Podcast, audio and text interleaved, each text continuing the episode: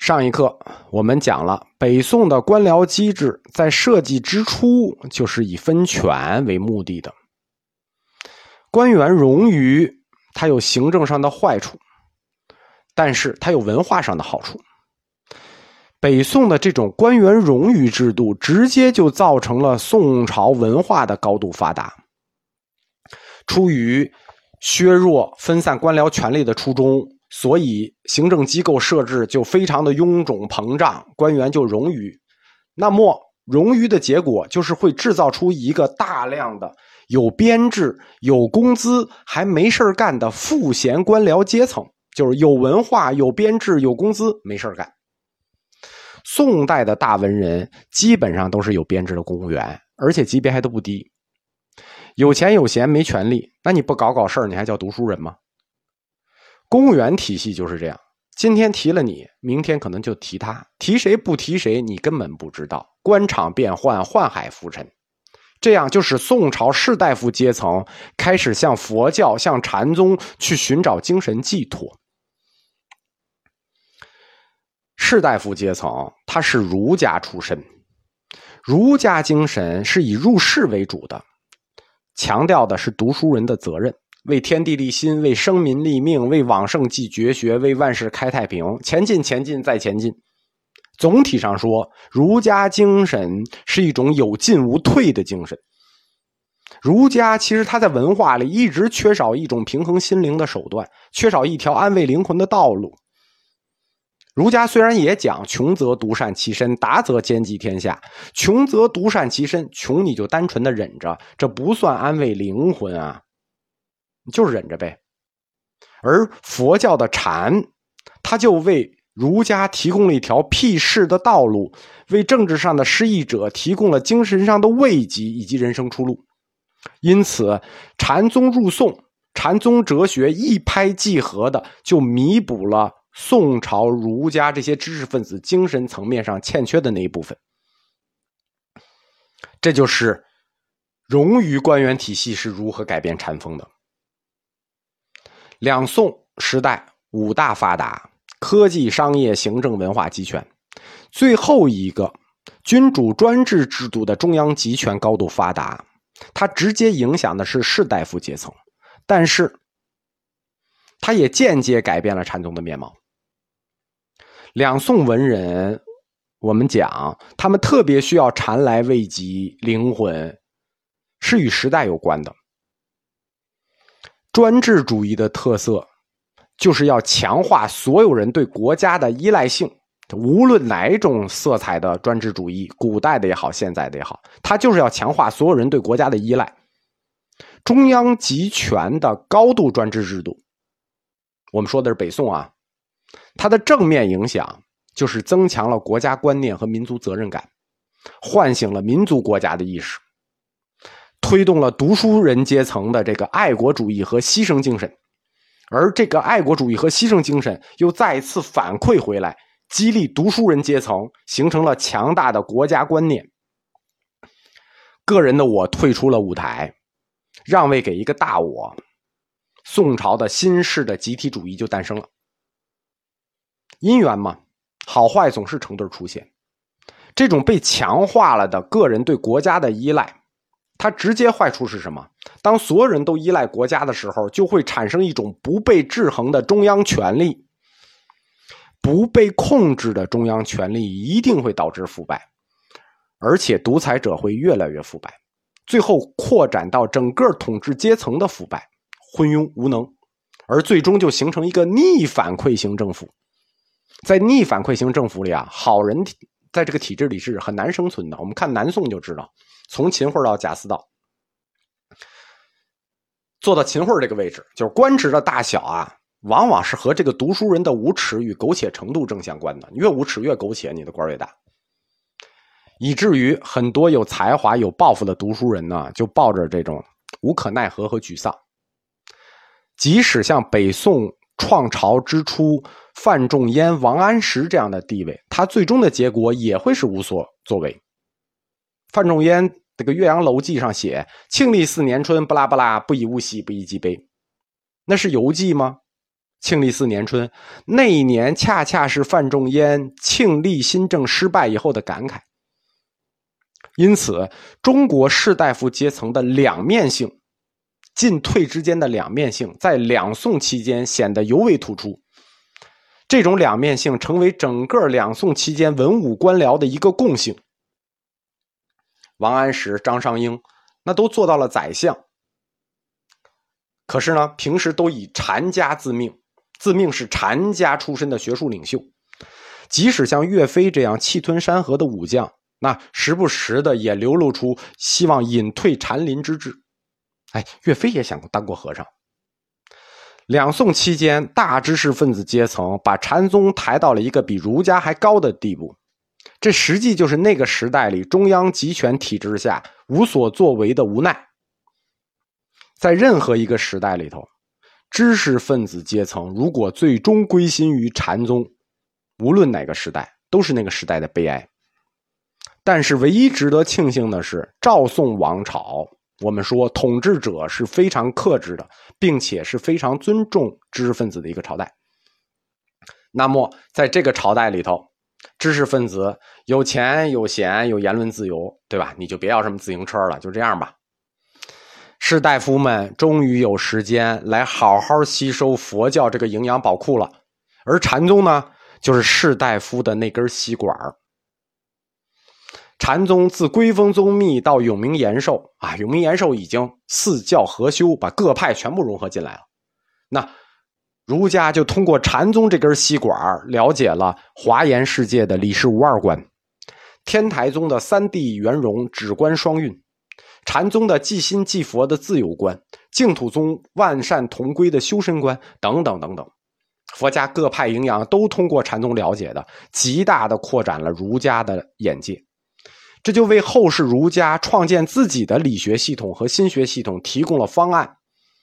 可以说，宋代禅宗和士大夫阶层的融合，就为后来宋代新理学的出现打了地基、搭了架子，甚至准备好材料，就剩你动手一搭了。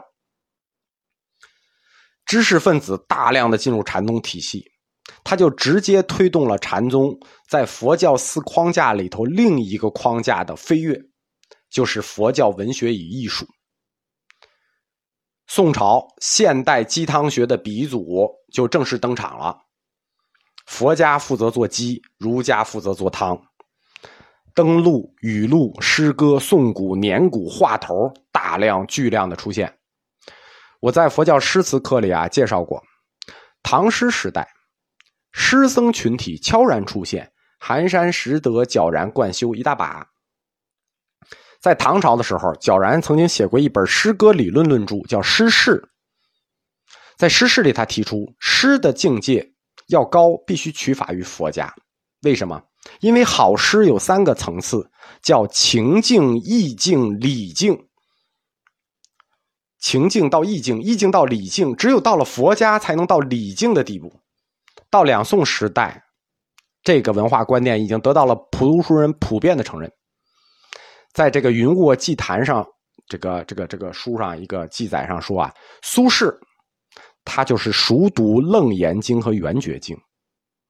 吴进居士、宰相张商英号称才华一世啊，傲视一世，最爱看的是通玄德绍的《传灯录》。而朱熹呢，朱熹是大会宗稿的粉丝，禅宗。的这些宗师们的语录登录，就成为当时大知识分子的案头读物。禅宗的登录语录，各种机关问答，就在士大夫阶层的直接参与下，飞速的发展了。苏东坡兄弟、王安石、二张、二程、朱熹，整整一个时代的文坛大家，几乎都是直接下场的，参与编辑、审定登录语录、制作颂古。包括当时的禅林公案，每次有大的禅林公案，宗派争讼，士大夫阶层的名家也都下场。当时最重要的作品是两大登录，《景德传灯录》和《武登会元》。宋真宗景德元年，就是公元一零零四年，北宋刚建国四十年，景德镇那年号就用的是这个景德元年。法眼宗四祖。灵隐文圣的传人道远编了一本书，叫《景德传灯录》，直接送给宋真宗。宋真宗就命翰林学士杨毅裁定，杨毅就集合翰林院，用一年多的时间，将这本《景德传灯录》修订成书三十卷，并且正式入藏。入藏就是变成官修禅书，入藏流通，就是进入官方图书馆了。登录这种形式，它起于初唐，在中唐的时候呢，初唐有个雏形，中唐就出现了大部头的僧僧登录，比如《宝林传》，这就是禅僧自己开始写僧史的开始。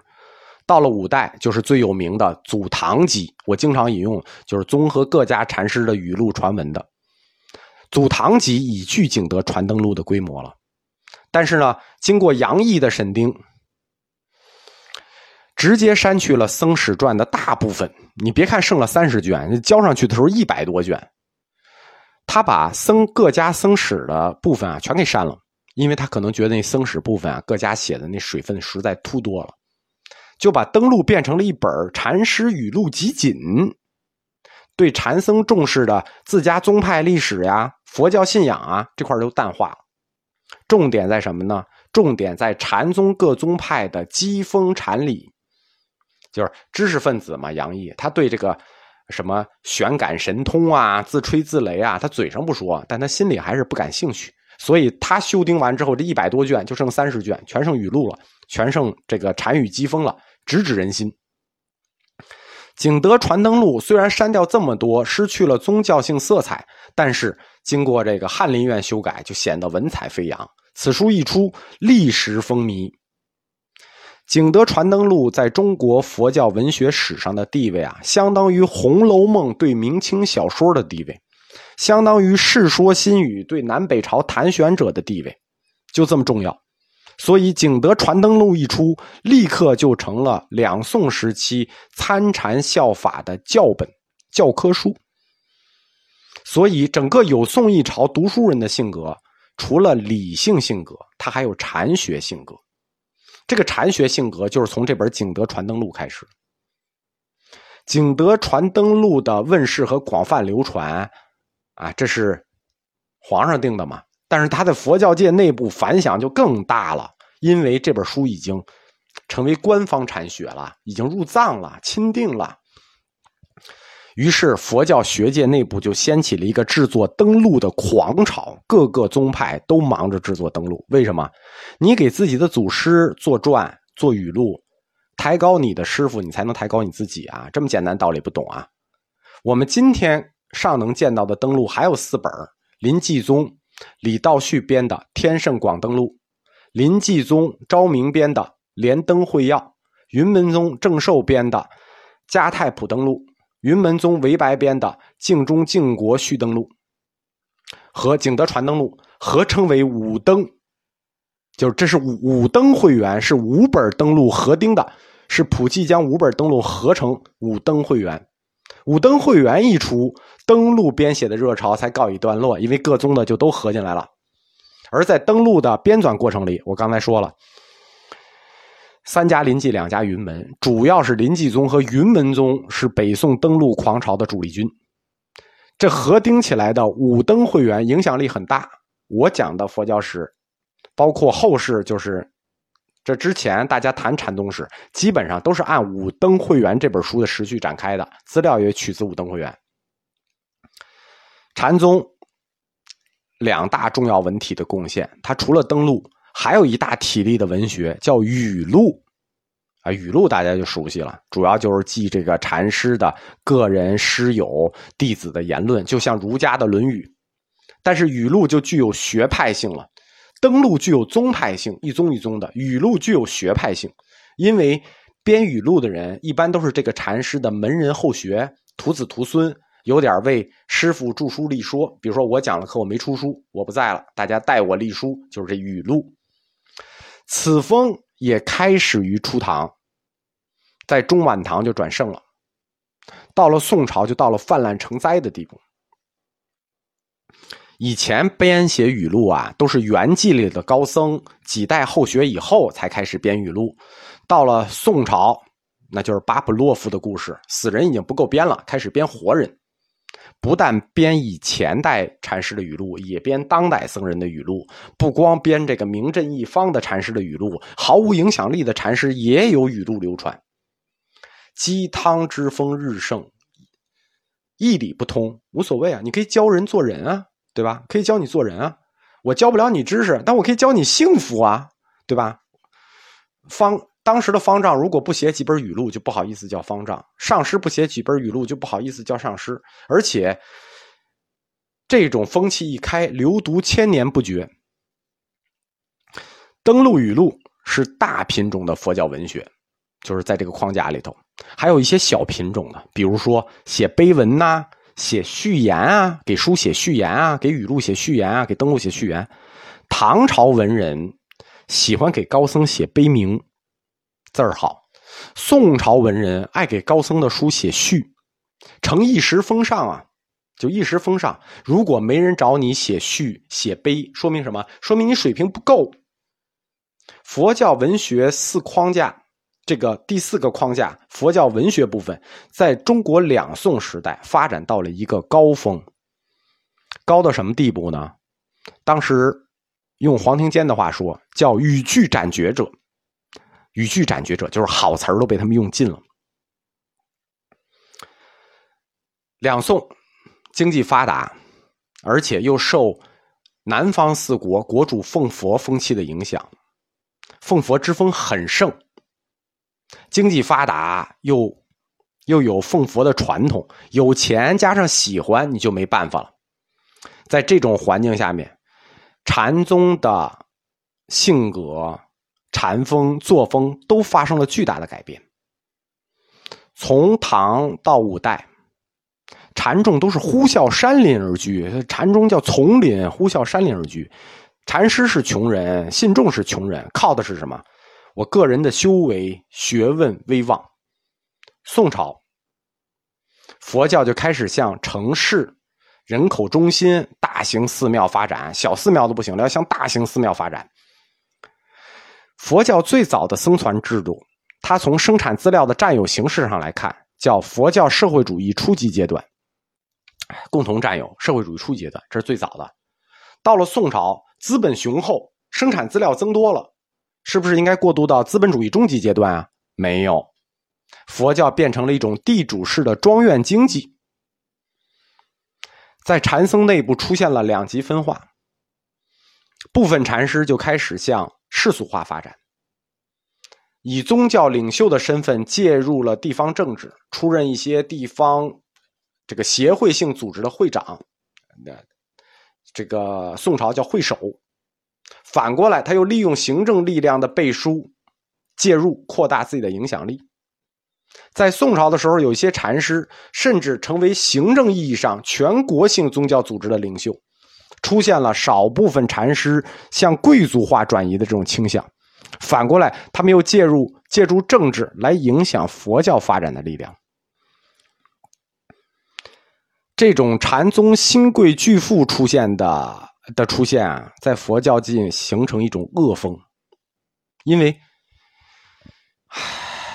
又又有又有行政力量，又有钱嘛，权力和财富总是具有热烈的诱惑力。出家人也是人呐，所以禅师奔走于士大夫阶层，争取士大夫的敬仰、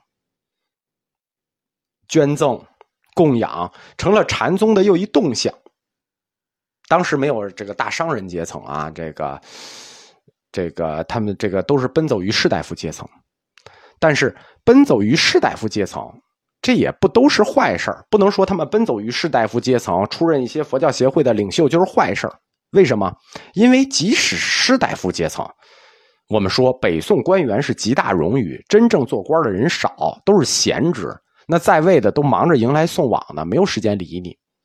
而士大夫阶层，我们说宋朝是一个言论自由时代，他有大量的有抱负的知识分子，他们也反过来影响到了这些禅师，所以我们不能单纯说禅师在北宋期间与士大夫阶层的这种密切交流是坏事这种交流产生一个积极的影响，就是宋朝晚期，尤其是南宋中期以后，禅风变得非常的刚烈，就不像佛教了，叫视死如归家。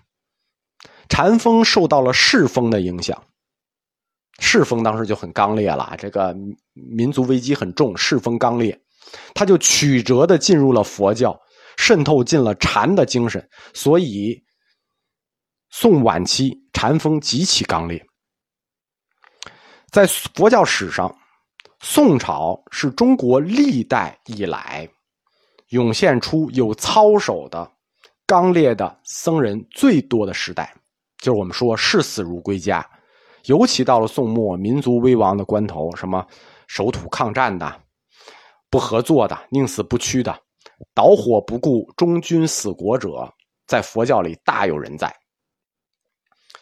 中国佛教一直具有爱国主义传统，而且它可以可能追溯的很远，但是把这种概念真正形成起来，出现大量的僧人。是开始于宋朝的禅宗的，